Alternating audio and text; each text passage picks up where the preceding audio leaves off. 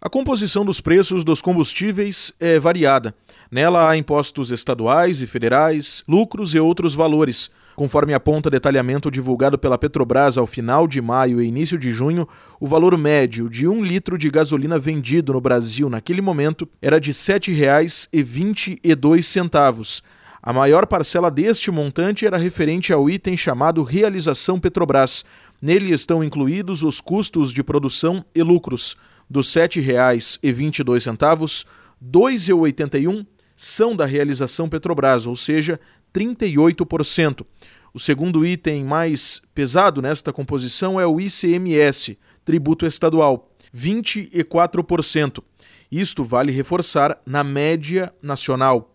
O presidente do Conselho Regional de Economia do Rio Grande do Sul, Mário de Lima, explicou em entrevista concedida à agência Rádio Web que o tributo estadual não é o principal vilão das elevações constantes nos preços dos combustíveis. São formados por diversos elementos, inicialmente os elementos dos insumos que são utilizados para a derivação desses produtos do petróleo. E é claro, nós temos uma carga tributária bastante significativa, mas que não é o principal fator do crescimento dos preços dos combustíveis no no Brasil. Né? Nós sabemos que justamente nós temos uma pressão muito grande de demanda pelo petróleo no mundo inteiro.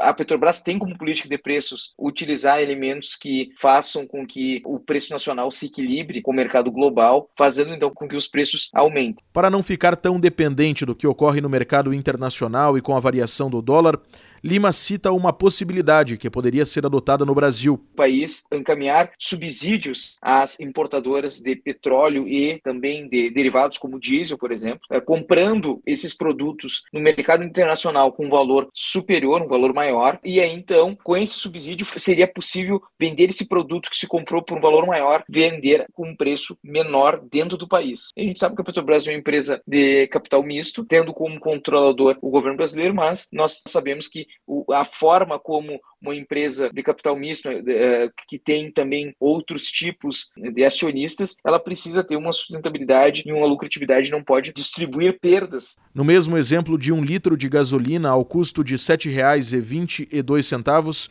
os demais itens que compõem o valor são distribuição e revenda, 99 centavos, o que equivale a 13,7%, custo do etanol anidro a 98 centavos, ou seja, 13,5%, e CID, PIS, PASEP e COFINS, impostos federais, que somam 69 centavos, o que corresponde a 9,5% do litro da gasolina. O RW Dinheiro está disponível em rwcast.com.br e nos principais agregadores de podcasts. Produção e reportagem Diego Brião. Lucky Land Casino asking people what's the weirdest place you've gotten lucky? Lucky? In line at the deli, I guess? Aha, in my dentist's office. More than once, actually. Do I have to say? Yes, you do. In the car before my kids' PTA meeting. Really? Yes. Excuse me, what's the weirdest place you've gotten lucky? I never win and tell. Well, there you have it. You can get lucky anywhere playing at LuckyLandSlots.com. Play for free right now. Are you feeling lucky? Purchase necessary. Void where prohibited by law. 18 plus. Terms and conditions apply. See website for details.